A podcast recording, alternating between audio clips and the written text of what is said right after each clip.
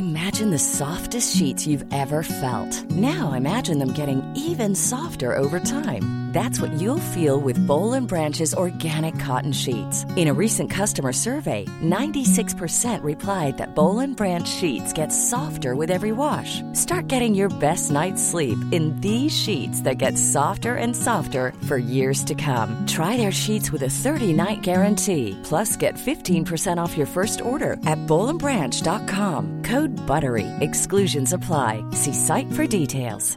You should celebrate yourself every day, but some days you should celebrate with jewelry. Whether you want to commemorate an unforgettable moment or just bring some added sparkle to your collection, Blue Nile can offer you expert guidance and a wide assortment of jewelry of the highest quality at the best price. Go to BlueNile.com today and experience the ease and convenience of shopping Blue Nile, the original online jeweler since 1999. That's BlueNile.com. BlueNile.com. I'm Sandra, and I'm just the professional your small business was looking for. But you didn't hire me because you didn't use LinkedIn jobs. LinkedIn has professionals you can't find anywhere else, including those who aren't actively looking for a new job but might be open to the perfect role, like me. In a given month, over 70% of LinkedIn users don't visit other leading job sites. So if you're not looking on LinkedIn, you'll miss out on great candidates like Sandra. Start hiring professionals like a professional. Post your free job on linkedin.com/people slash people today.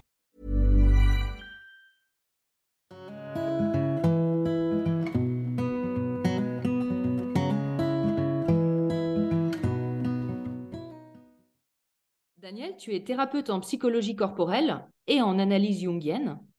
Tu es d'ailleurs l'auteur d'un livre qui va sortir à la fin de l'année. Sur quel sujet?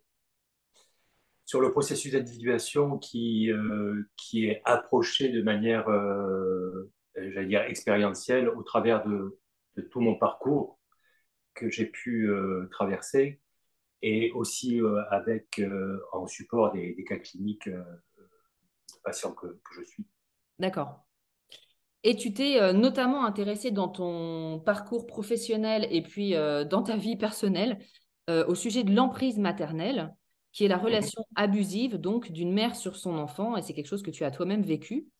Donc ce type de relation d'emprise peut entraver gravement l'épanouissement de l'enfant puis de l'adulte qu'il va devenir, car il sera incapable de connaître ses propres besoins et donc de s'apporter ce dont il a besoin pour être heureux en tant qu'individu différencié de sa mère. Alors, il y a une première mise au point que tu voulais faire justement sur les différents niveaux de toxicité pour pas que les gens s'alarment. Euh, Qu'est-ce que tu voulais nous dire à ce sujet?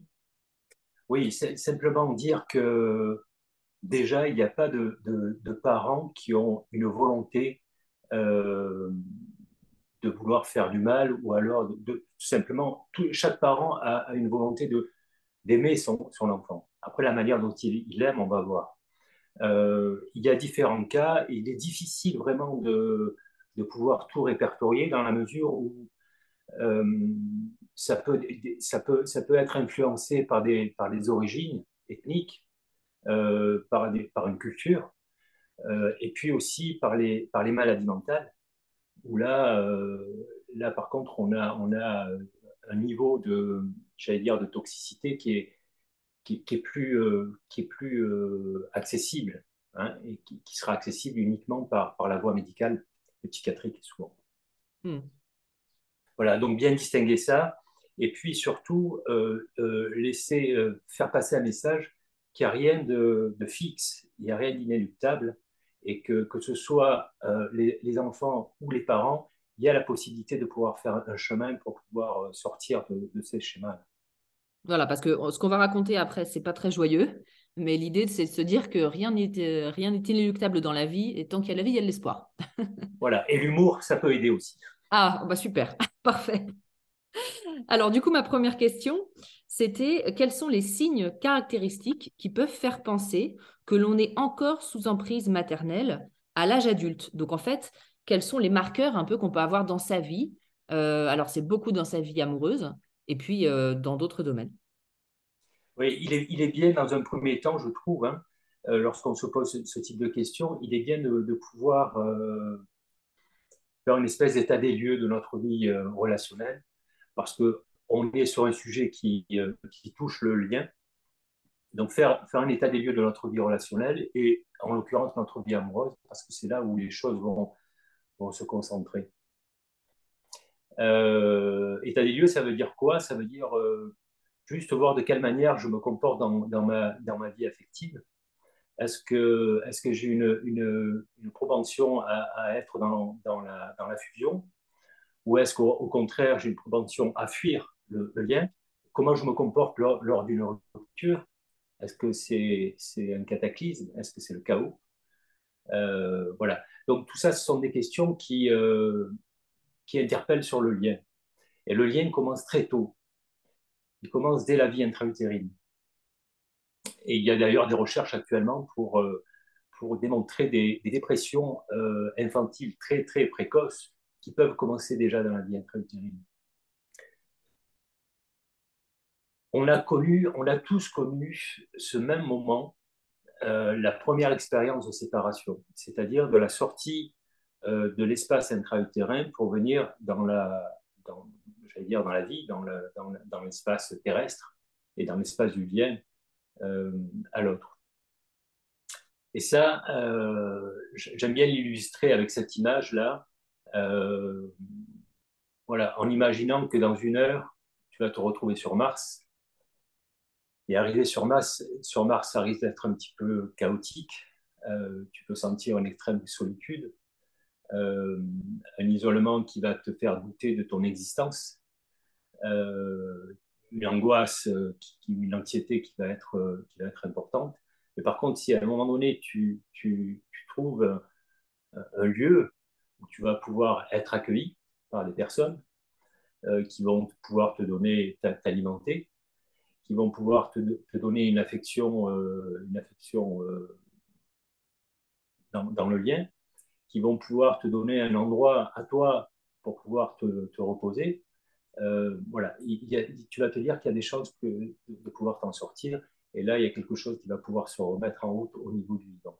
La deuxième. Excuse-moi, ouais, excuse-moi. Là, tu expliques, c'est par rapport à la naissance, on est d'accord hein? Oui, par rapport à la naissance. C'est là, là où on commence l'apprentissage le lien. La deuxième image que j'aime bien donner, c'est qu'une fois que ça s'est établi, euh, l'enfant va devoir traverser l'océan de sa vie. Et la barque, c'est sa mère. Et si la barque prend l'eau, euh, son seul, euh, sa seule attention va être de, réparer la barque pour éviter de couler et de, ne plus exister. Hein. Donc ça, c'est vraiment des, des, des, moments importants dans la, dans la manière dont on va commencer cet apprentissage du bien. Et puis vient le père, et aujourd'hui, le, le, père, c'est heureux, hein. le père vient très tôt, il vient lors de la grossesse avec l'autonomie, euh, qui permet en fait déjà à, ce que le père participe à la grossesse, et puis aussi euh, lorsqu'il va toucher le ventre, lorsqu'il va parler à, l'enfant, lui montrer qu'il y a un extérieur et que tout ne se passe pas avec la mère. Hmm. Il le hein? sort un peu de la fusion déjà. Voilà, il lui donne l'indication qu'il y a un extérieur, sans le mm. sortir de la fusion, mais il lui donne l'indication qu'il y a un extérieur. Et puis, il y a un autre point aussi dont on a oublié le symbole, c'est qu'aujourd'hui, avant, ça ne se faisait pas, mais aujourd'hui, on demande au père euh, de couper le cordon à la naissance. Euh, et ça, ce symbole, j'ai la sensation qu'il est, un petit peu oublié dans la puissance euh, de sa signification. Parce qu'après, le père va devoir rentrer dans, la, dans cette triangulaire pour pouvoir justement extirper l'enfant de cette, de cette fusion par rapport à la mère, pour qu'il puisse se désidentifier de la mère. Euh, on, dit bien couper le cordon, hein, et, on peut, et on peut dans le langage courant, on peut entendre, mais, mais tu n'as pas coupé le cordon encore avec ta mère, alors que la, la personne est adulte. Donc ça, ça, a une vraie signification. Donc le père est là pour vraiment euh, détacher ce lien-là qui, qui va emprisonner si, si ce n'est pas, si pas fait. Euh, on a ensuite euh, des indications au niveau corporel, c'est-à-dire comment je me sens en présence de la mer. Hmm. Est-ce que je sens quelque chose qui se rétrécit? Est-ce que je sens une sorte d'exaltation parce que c'est toute ma vie? Euh, lorsque je suis à distance, c'est pareil. Est-ce que je vais être dans un manque? Est-ce que je vais euh, avoir besoin de, garder un lien quasi permanent? Euh, Voilà, il y, a des tas de petits signes qui peuvent nous, nous renseigner là-dessus. Mais je dis bien, et je redis, que tout ça n'est pas un diagnostic et qu'il y a nécessité à un moment donné, si on, a un doute, vraiment de se faire aider par des, par des professionnels. Alors, du coup, je, reviens un peu à, ma question initiale. Euh, donc, tu expliques qu'il peut y avoir euh, des sensations particulières en présence de la mère ou à distance. Euh, dans, la, dans la vie amoureuse, comment ça se, souvent, comment ça se joue quand on est encore sous emprise de la mère? Comment le, lien, finalement, a été perturbé? Et, il est encore perturbé dans nos, dans nos liens affectifs Il y a quelque chose d'assez basique. si je suis attaché là sur ma droite, d'accord Pour m'attacher sur ma gauche, ça va être compliqué. Tu vois ce que ça fait. Hein? Hmm. Voilà. Et à un moment donné, je vais me sentir écartelé. Si je lâche pas à un moment donné le lien, je ne vais pas pouvoir me relier à l'autre. Ça va être difficile en tous les cas. Hein? Euh,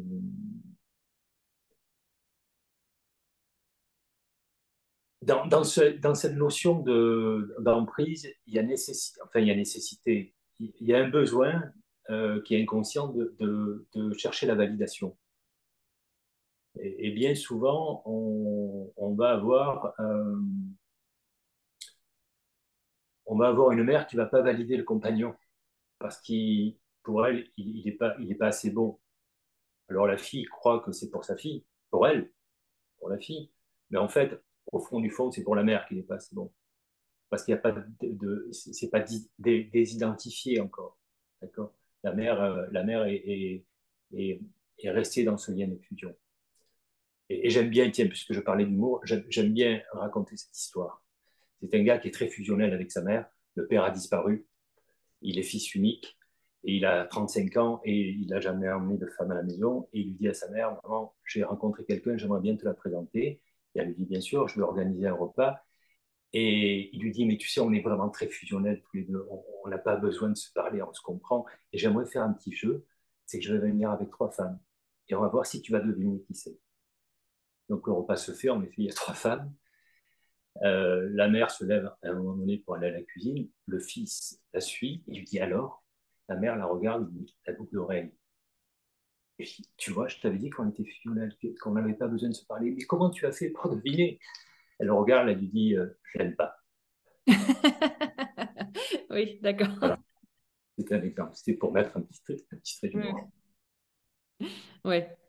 Euh, tu évoquais aussi euh, brièvement le, les ruptures. les ruptures amoureuses sont des cataclysmes, souvent quand on est encore dans une emprise maternelle. Pourquoi et de, de quoi c'est révélateur?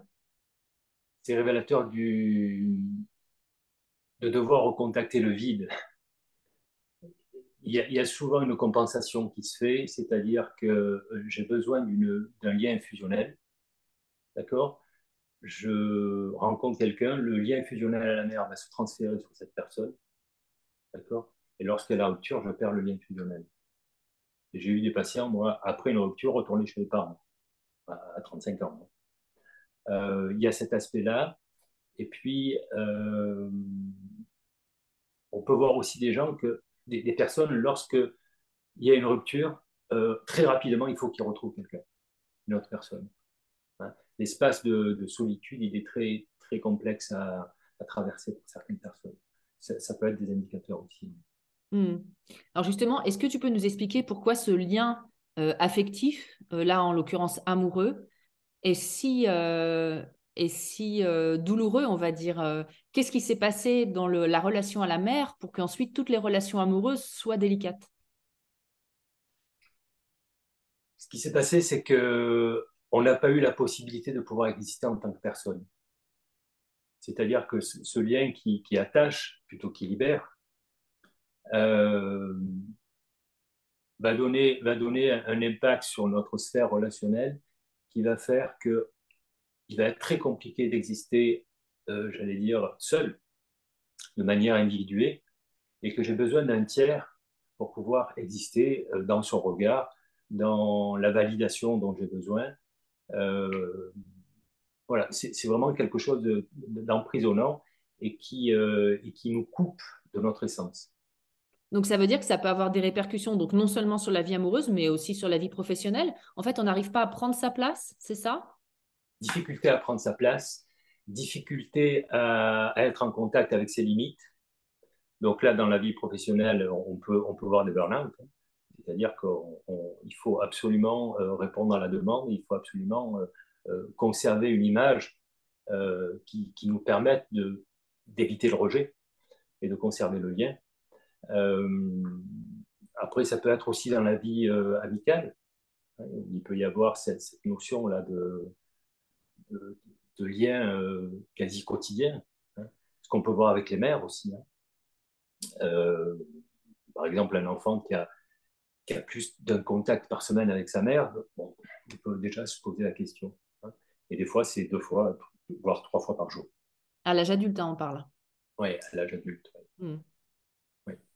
Donc en fait, si, on comprend bien, c'est un lien, tu, expliquais, il faut euh, avoir été bien attaché, entre guillemets, pour pouvoir se détacher, ce qui pourrait paraître euh, paradoxal. Le lien, en fait, c'est ça, hein, c'est le lien n'a pas été suffisamment sécure. Et en fait, que, fait l'enfant euh, qui devient adulte il, essaye toujours et inlassablement de réparer ce lien. Pourquoi il fait ça, en fait? Il n'a pas appris autre, chose. Hmm lorsqu'on démarre notre apprentissage dans le lien, on n'a pas d'autre choix que de faire confiance aux parents. Le, parent a forcément raison. On est, dans une impuissance totale. D'ailleurs, on est le seul mammifère à ça, hein, où il nous, faut, il nous faut quasiment neuf mois pour commencer à, aborder une espèce d'autonomie. Hein. Mais la, reproduction, elle peut être soit dans un attachement qui va être, euh,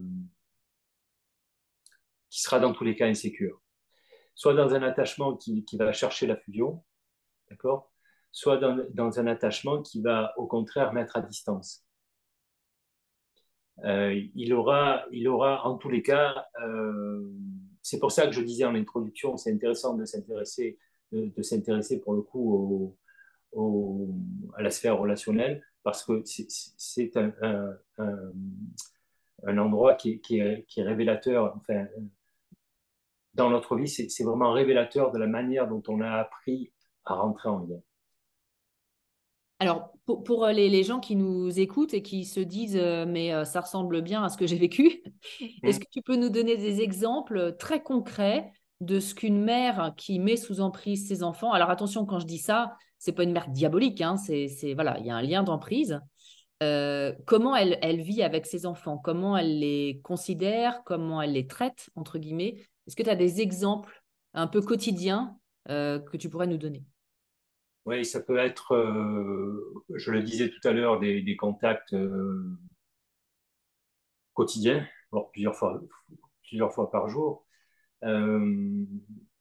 ça peut être un, lien intrusif, c'est-à-dire que la mère va avoir un avis sur tout.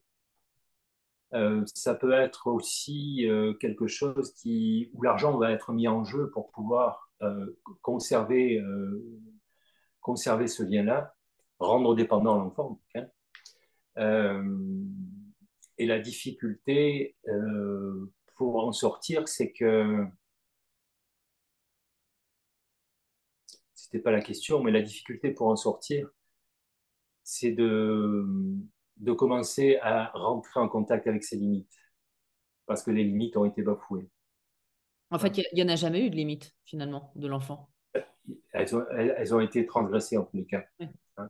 Vu que l'enfant n'existe pas, il est, il est, simplement le prolongement de la mère, donc la limite, elle ne peut, elle peut pas se construire. D'ailleurs, en thérapie, c'est quelque chose qu'on travaille beaucoup au niveau corporel.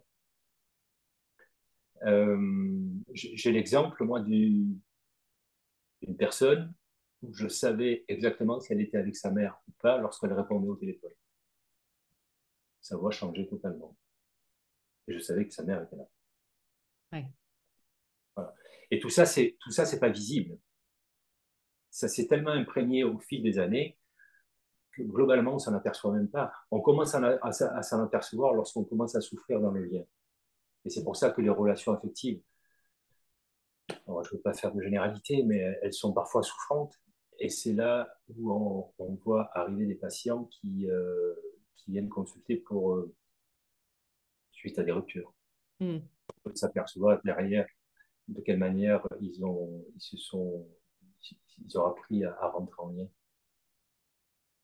Donc en fait, si je, je résume et je, et je, comprends bien ce qu'on s'est dit jusqu'à maintenant, la mère finalement considère son enfant comme un prolongement d'elle-même, mais pas comme un, individu séparé qui peut avoir des besoins différents, etc. Et du coup, bah, l'enfant euh, ne va pas réussir à grandir euh, indépendamment, on va dire, avec ses propres valeurs, ses propres goûts, etc. Et il va peut-être avoir une vie. Est-ce que sa vie, du coup, va, ouais, va ressembler aux valeurs de la mère, disons? Oui, aux valeurs de la mère, mais c'est surtout, euh, surtout que la mère a un besoin, c'est de, de pouvoir exister au travers de l'enfant. Là, là, il y a vraisemblablement une faille, ce qu'on appelle une faille narcissique, c'est-à-dire qu'elle n'a pas pu se, construire, elle n'a pas pu recevoir des éléments qui vont lui permettre, c'est-à-dire l'amour sain, euh, quelque chose qui va être dans le lien pour pouvoir aller vers sa, liberté, vers son autonomie. Là, le père, en principe, devrait jouer un rôle euh, de, comme je disais en préambule, de, séparation pour pouvoir euh, euh, opérer à cette désidentification hein, par rapport à la mère. Ça, va, ça, peut être très compliqué pour suivant, suivant les, le, la, toxicité du bien, mais je le redis, rien n'est inéluctable et, qu'on peut vraiment, on peut vraiment travailler. Mm et j'allais presque dire, quitte à, quitte à, peut-être à, faire, à, parler un petit peu de moi, mais lorsque je regarde mon parcours, et en effet, moi j'ai évolué dans un milieu féminin qui a été euh, très fusionnel, avec beaucoup d'emprise, et au final toxique malgré tout. Euh, mais aujourd'hui, je, serais presque à, à remercier ces femmes-là parce que ça m'a permis vraiment d'aller vers mon individuation. Hmm. Ça m'a permis de faire le job que certaines les générations avant moi n'ont pas pu faire. Ok, je prends le relais et je fais, je fais ce job-là. Donc voilà, l'invitation, c'est vraiment de... Alors, c'est sûr que lorsqu'on est dedans, c'est très difficile, c'est étouffant, on n'arrive pas à avoir cette énergie vitale, on est, euh, on est euh, comment dirais-je, euh, habité par, cette présence-là, qui est, qui, est, qui est, une présence quasi invisible, mais qui est, qui est quand même là. Mais pour autant, si on arrive à prendre juste... One size fits all seemed like a good idea for clothes. Nice dress. Uh, it's a T-shirt. Until you tried it on. Same goes for your healthcare. That's why United Healthcare offers a variety of flexible, budget friendly coverage for medical, vision, dental, and more. So, whether you're between jobs, coming off a parent's plan, or even missed open enrollment, you can find the plan that fits you best. Find out more about United Healthcare coverage at uh1.com. That's uh1.com. I'm Sandra, and I'm just the professional your small business was looking for. But you didn't hire me because you didn't use LinkedIn jobs. LinkedIn has professionals you can't find anywhere else, including those who aren't actively looking for a new job but might be open to the perfect role, like me. In a given month, over 70% of LinkedIn users don't visit other leading job sites. So if you're not looking on LinkedIn, you'll miss out on great candidates like Sandra. Start hiring professionals like a professional. Post your free job on linkedin.com/people today. Ce, petit, si on arrive à faire juste ce petit pas de côté, de dire, OK, maintenant, je, suis adulte, je vais, je vais rentrer en responsabilité. Ce qui a été fait, c'est fait. Maintenant, je vais aller voir de mon côté. Voilà. Et ça, je trouve que ça peut être un vrai cadeau. Ah, quelque chose qui est très difficile aussi, je trouve, avec ce, type de relation euh, avec la, mère euh, euh, fusionnelle, on va dire, qui, qui met sous emprise, c'est la culpabilité qu'il y a derrière. Et, et, ce forme de chantage émotionnel, larvé ou pas mhm. d'ailleurs, mhm. permanent, qui, qui, est très difficile hein, pour, pour, se détacher du coup. Oui. oui, ça fait partie des outils pour pouvoir euh, conserver le, le, lien d'attachement. Euh, je, quand je dis le lien, je, je parle de, de, lien qui, qui, qui ligote. Hein. Je ne parle pas de lien. Euh, oui, oui, chantage affectif. Chantage affectif, la culpabilité. Euh, et, souvent, euh, souvent, on a, on a des mères qui, qui sont aimantes. C'est là où c'est complexe. Hmm. Et c'est là où la culpabilité rentre en jeu. Et j'ai pu, euh, pu le constater au travers de cet article-là qui fait qu'on parle ensemble. Euh, qu'il y a certaines personnes, et j'en connais une d'ailleurs, euh, qui n'a jamais lu l'article. Parce que euh, globalement, sa mère a tout fait pour elle. Et c'était la seule qui a été là, globalement, ça a été la seule qui a été là. Euh, mais elle l'a elle, a étouffé. Hmm. Hein. et donc, de, remettre en question ça, ça, ça, engendre, ça peut engendrer énormément de, culpabilité et, surtout, on ne veut pas y aller. C'est ça qui n'est pas facile, c'est qu'effectivement, ce sont des mères qui, aiment, mais qui aiment euh, de la mauvaise manière, on va dire. Donc, on ne peut pas tout rejeter en bloc non plus, il faut trier et assainir le lien quelque part. Oui, que ce soit sur cette question-là ou sur d'autres questions euh, qui ont attrait à la, à, la, psychologie du développement, euh, moi j'aurais une indication à donner, c'est qu'à chaque fois qu'il y a du trop, il faut aller voir. Alors, dans ce cas-là, ça peut être le trop d'amour. Alors, c'est difficile à dire le trop d'amour, hein, ou le pas assez. Globalement, ça donne le même résultat. Hein. Euh, mais par contre, quand on va faire ce chemin-là, dans, le, processus thérapeutique, en tous les cas me concernant, je vais aller chercher des petites niches où il y a eu de l'amour et un amour sain. Hein, pour pouvoir reconstruire quelque chose. Donc, je parlais du trop ou du pas assez.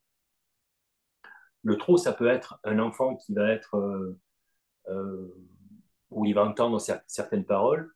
Tu es, mon soleil, euh, tu es ma raison de vivre, tu es le plus beau.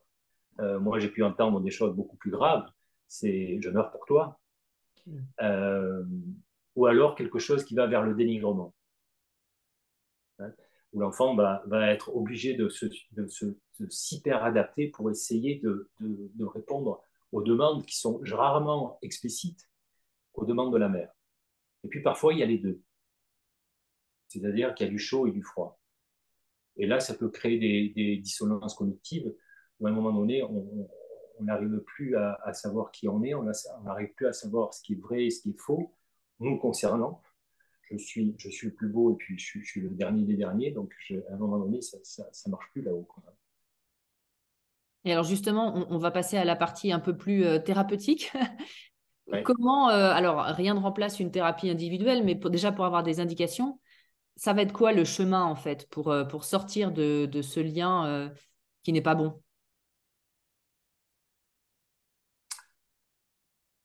Ce que, j'ai l'habitude de dire, c'est qu'à partir du moment où un consultant euh, ouvre la porte du cabinet, il a fait déjà au moins 30 ou 40 du chemin. D'accord? Ça veut dire qu'à un moment donné, il y a quelque chose qui a, qui a, qui l'a alerté. Il y, a, a, son inconscient qui a commencé à se mettre en route pour pouvoir faire ce, pas-là, qui n'est pas un pas évident. Qui est pas un pas évident. Euh, et puis après, c'est bien évidemment aller visiter mais sans trop y rester.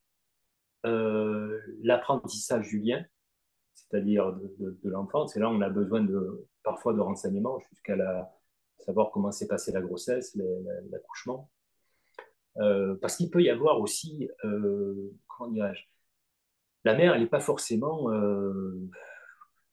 comment je vais dire ça, elle n'est pas forcément toxique de manière volontaire. Il peut y avoir un trauma à un moment donné qui arrive, D'accord? Et un trauma qui va être difficilement géré, et ça va amener à, des, comportements qui vont être. Euh, euh, je, vais citer le cas d'une patiente qui donnait justement parce qu'elle avait des difficultés dans, sa vie relationnelle, et lorsqu'on a fait un petit peu l'anamnèse de, sa vie et surtout euh, sa, son enfance, ils étaient en famille au bord d'un lac, d'un coup il y a un attroupement, elle va voir ce qui se passe et elle voit son père qui est allongé et des gens qui essaient de le réanimer. Les pompiers arrivent, ils emmènent le père, elle a 4 ans. Hein. Ils emmènent le père et les gendarmes viennent la, récupérer avec son frère pour le mettre à l'abri à la gendarmerie. Sa mère viendrait, va venir les chercher dans la nuit. Le père est décédé.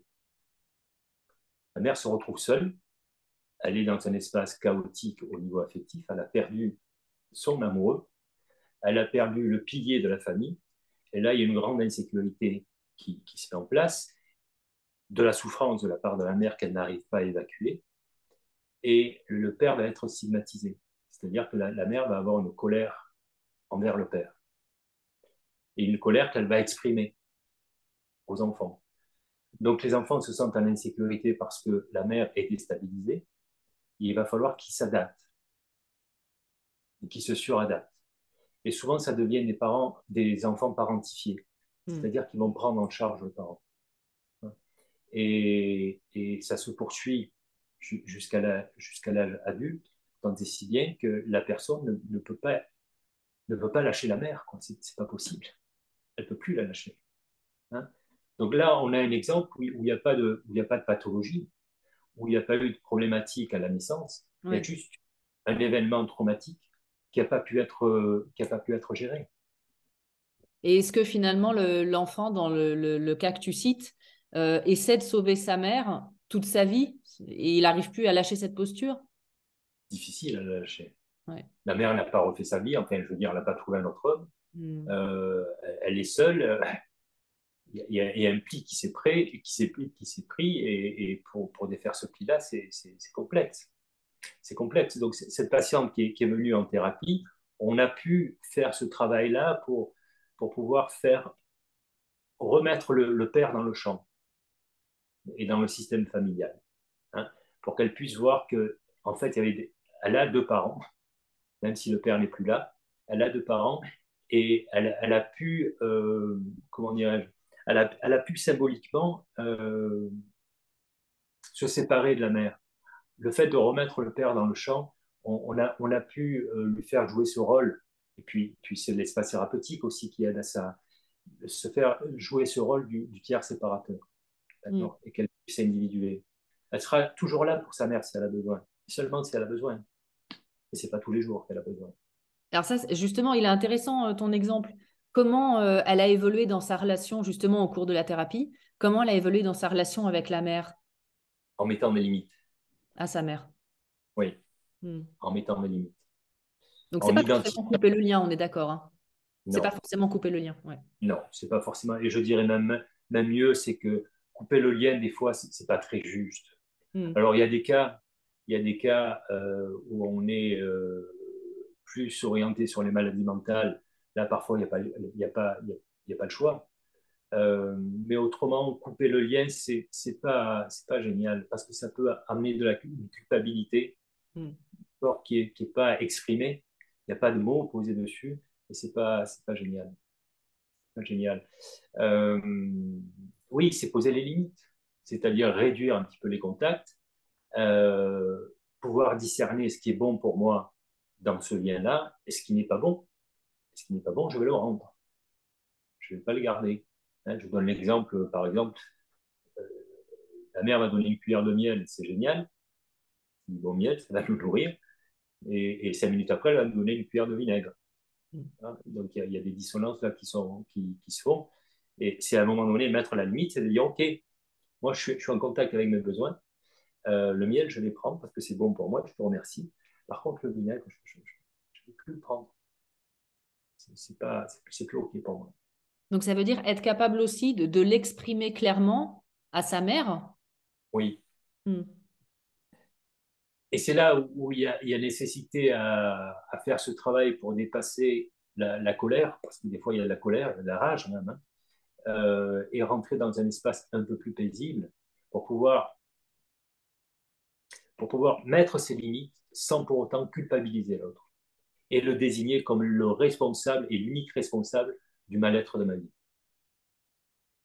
Et, comment on fait justement quand on met des limites à sa mère, si on est dans ce processus, mais qu'on a encore cette culpabilité en nous parce que bah, on sent qu'elle n'est pas très contente au début qu'on lui mette des limites?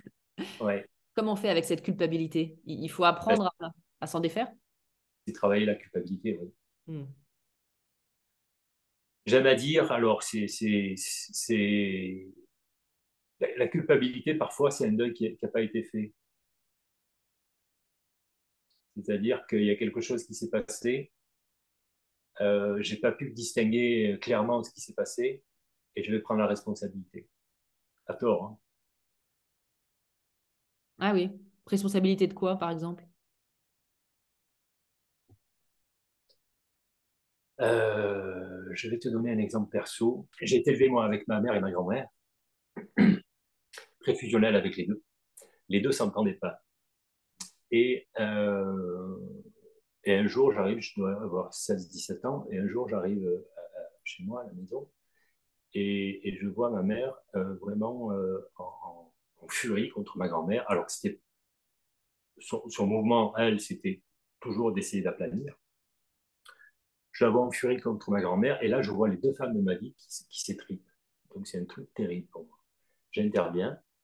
C'est la première fois, ma sensation, c'est la première fois que je, porte ma parole. Les choses se calment. Ma, ma, grand-mère m'appelle et, me dit Viens m'embrasser. C'est la dernière fois. Elle est près des cachets, elle s'était suicidée. Ah oui. Donc, le deuil de, cette histoire-là, il a été long à faire. Et il y a une culpabilité que j'ai portée très longtemps, mais qui n'était pas apparente. Cette histoire-là, je pouvais la, raconter en riant presque. Ah il n'y avait aucune connexion émotionnelle. D'accord? Donc, il y a une culpabilité qui peut être visible, et puis il y a une culpabilité et, qui peut être souterraine, et qui est. Euh, qu'il faut réussir à faire sortir. Quoi. Hmm sans, pour autant tout rejeter sur le parent. Hein? J'ai pu mm. m'apercevoir que dans, dans l'acte de, cette grand-mère, j'ai pu m'apercevoir qu'il y avait une part d'elle qui n'allait pas bien. Quoi. Elle était malade. Oui, bien sûr. Et j'y suis pour rien. Oui, Et qu'est-ce qu'on peut dire aux, alors aux femmes, euh, aux hommes aussi, mais je sais qu'il y a beaucoup de femmes qui regardent cette chaîne euh, qui se disent euh, Ouh là là, euh, j'ai eu une mère qui a eu un peu ce comportement-là avec moi, un peu d'emprise, on va dire, fusionnelle, et, qui ont peur de, reproduire ça sur leurs enfants ben, C'est déjà de s'occuper d'elle. Parce que la reproduction, elle, elle, peut être, elle peut être soit visible, soit invisible. Hein, je vais reprendre ce que je disais tout à l'heure, le trop d'amour ou le pas assez. J'en ai pas eu assez, donc je vais en donner beaucoup. Oui, d'accord. D'accord? Et là, je rends dépendant l'enfant de, mon amour. du trop d'amour. Hein, oui, oui. Euh, bien évidemment, lorsqu'on lorsqu'on sent qu'on vit dans un mal-être, lorsqu'on sent que nos pensées sont, sont occupées en permanence par, par, euh, par, par le parent, euh, lorsqu'on sent que nos relations affectives, ben, elles sont chaotiques ou en tous les cas, elles ne sont pas euh, nourrissantes pour nous, il a à se poser la question. Il a à se poser la question et bien évidemment aller se faire aider, hmm. se faire accompagner. Moi, à une époque, à une époque, je, voulais, créer un, groupe euh, de pré-parentalité, c'est-à-dire que pour les couples qui pensaient peut-être un jour avoir un enfant, non pas lorsque la femme est enceinte, parce que là, c'est déjà peut-être trop tard, mais en amont, pour pouvoir leur donner quelques clés et, éviter de, faire. Parce que nous, en, tant que thérapeute, on, intervient en, en, aval. On va s'occuper du symptôme. Et si on avait la possibilité de, de pouvoir et, et comment travailler bien en amont, il y aurait déjà moins, moins de dégâts. Bon, après, il y a la société aussi qui fait ses dégâts, hein. il n'y a pas que les parents. Hein. Mais, Bien sûr. Et voilà. Et, et, tu parles également de la réhabilitation de la mère. Qu'est-ce mm. que tu entends par là? Réhabiliter le, parent, c'est déjà être dans une dynamique de vouloir en sortir. Ça veut dire qu'on a lâché la victime qui est en nous et qui nous empoisonne la vie. Hein? Parce qu'à un moment donné, on peut exister au travers du statut de la victime et ça, c'est un carcan. Pour s'en décoller, c'est vraiment très difficile. Donc, rentrer dans la réhabilitation du parent, ça va permettre de, pouvoir déjà lâcher ce, statut-là, d'une part, et d'autre part, convoquer l'adulte en nous, en essayant de discerner les choses. Hein? dans la, dans la, dans l'Ancien Testament, il est dit tu honoreras ton père et ta mère, mais il n'est pas dit tu aimeras ton père et ta mère. Hein? et c'est pareil pour les parents. Il n'y a pas d'obligation à ce que nos enfants nous aiment. Ce n'est pas, pas, toujours facile à, digérer, mais, mais pour autant, c'est ça. Parce qu'à partir du moment où le parent a une volonté que son enfant l'aime, on va, on va commencer à rentrer dans du lien un petit peu manipulant. Hein. Et, on va couper l'autonomie et, la liberté de l'enfant à, être ce qu'il a envie d'être. On l'a fait pour ça. Quoi, hein. Et d'ailleurs, puisque c'est aussi le sujet de ton livre à venir, euh, finalement, pour ces personnes-là, c'est tout le processus d'individuation qui est en jeu. Mmh. Est-ce que, euh, sans faire une thèse dessus, parce que je pense qu'il y a beaucoup à dire, tu peux nous en dire quelques mots? Le processus d'individuation, c'est quelque chose qui a été fait, euh, qui a été mis, qui a été largement développé par Carl Gustav Jung dans les, dans les années 30 pour, faire simple, c'est rencontrer notre totalité. Et notre totalité, j'allais dire, originelle. C'est-à-dire avant même que ce qui s'est passé à l'état embryonnaire quasiment. Il y a quelque chose de... C'est juste magnifique la naissance, la, conception d'un enfant. Euh, je veux dire, c'est juste... Euh, je sais pas si, le divin existe, mais en tous les cas, ça résonne avec ça pour moi. Donc c'est pouvoir rencontrer cette totalité euh, originelle qu'on a tous. Je vais choquer en disant ça, même Hitler l'avait. Hein, après, c'est devenu ce que c'est devenu, hein, c'est pas excusable, bien évidemment. Euh, voilà. Donc tout le processus d'individuation, c'est ça, ça passe par plusieurs étapes. Il y en a quatre qui sont identifiées. Et ça demande un travail d'introspection mais qui peut être joyeux aussi. Mm. Hein. À partir du moment où on prend la position de l'explorateur de sa vie, ben, on va explorer et ça peut être génial. Hein. Ce n'est pas forcément douloureux. Hein. Alors, bien évidemment, les patients arrivent en cabinet lorsque il y a une douleur, mais il y, a, un moment où on dépasse la douleur et on peut faire ce travail de fond là qui est, qui est juste magnifique. C'est découvrir qui l'on est un peu. C'est la phrase devient qui tu es, c'est un peu ça? Oui, c'est découvrir notre totalité. Oui. Hmm. Hein, avec notre, nos, parts d'ombre, nos parts de lumière, notre part, pour nous les hommes, notre part de féminin, qui agit souvent dans l'ombre, tous les masques qu'il a fallu que l'on mette en place pour pouvoir s'adapter, être aimé et être reconnu et exister. Hein. Et puis après, cette connexion à, quelque chose de, plus grand que nous, que nous appelle le soi, qui a une dimension euh, spirituelle. Hmm. Est-ce qu'il y a un, dernier, oui, est-ce qu'il y a une dernière chose que tu aimerais dire euh, pour, euh, pour conclure sur ce vaste sujet? J'aimerais j'aimerais lire quelque chose qui m'a, si c'est ok. Bien sûr. Je ne pas, je pas, je vais le lire parce que je ne vais pas le l'abîmer. C'est un passage de, de Romain Gary dans La promesse de l'aube, où euh, il décrit euh, l'impact de la relation qu'il a eue à sa mère, mm. qui, était, euh, qui, vraiment beaucoup, parce qu'elle elle, elle, l'imaginait président de la planète. C'est ça. Sauf qu'il est passé à côté de quelque chose, c'était la peinture, où il avait vraiment des aptitudes, il avait vraiment ces connexions-là avec la, avec la peinture. Et sa mère lui dit non, il y a trop de peintres qui étaient drogués, euh, dysfonctionnels et autres, il ne faut pas que tu fasses ça. Ah oui. Donc il n'a pas fait. Donc il nous dit, avec l'amour maternel, la vie vous fait à l'aube une promesse qu'elle ne tient jamais. Hmm. Voilà, et je trouve ça, c'est une belle phrase en tous les cas qui, résonne pour moi. En, conclusion, c'est vraiment euh, vraiment faire un travail sur soi, faire un travail en tous les cas, s'engager dans un cheminement qui va aller contacter cette part de nous infantile qui a été, qui a été abîmée, qui n'a pas été euh, suffisamment bien aimée. Hein. Et tout le travail autour de l'enfant intérieur est, je trouve, magnifique euh, pour ça, pour pouvoir euh, commencer à se désidentifier de cette part-là. Et à partir du moment où on se désidentifie, ça permet de pouvoir être observateur de cette part-là. Et du coup, on n'est plus cette part-là. Hein, et là, il y a tout un travail qui peut, un cheminement qui peut se faire qui est, je trouve, magnifique. Eh ben, merci beaucoup, Daniel. Merci, Carole.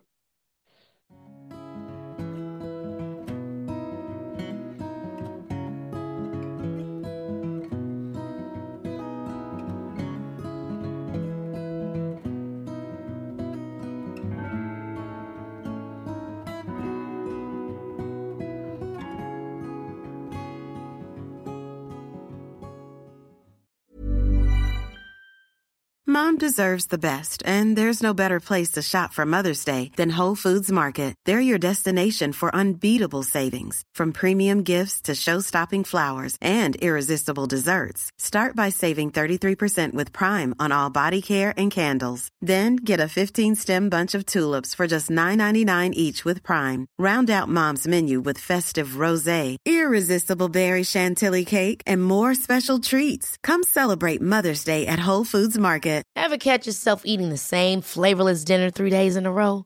Dreaming of something better? Well, HelloFresh is your guilt-free dream come true, baby. It's me, Kiki Palmer. Let's wake up those taste buds with hot, juicy pecan-crusted chicken or garlic butter shrimp scampi. Mm. Hello Fresh. Stop dreaming of all the delicious possibilities and dig in at HelloFresh.com. Let's get this dinner party started. Imagine the softest sheets you've ever felt. Now imagine them getting even softer over time. That's what you'll feel with Bowl and Branch's organic cotton sheets. In a recent customer survey, 96% replied that Bowl and Branch sheets get softer with every wash. Start getting your best night's sleep in these sheets that get softer and softer for years to come. Try their sheets with a 30-night guarantee. Plus, get 15% off your first order at bowlandbranch.com. Code BUTTERY. Exclusions apply. See site for details.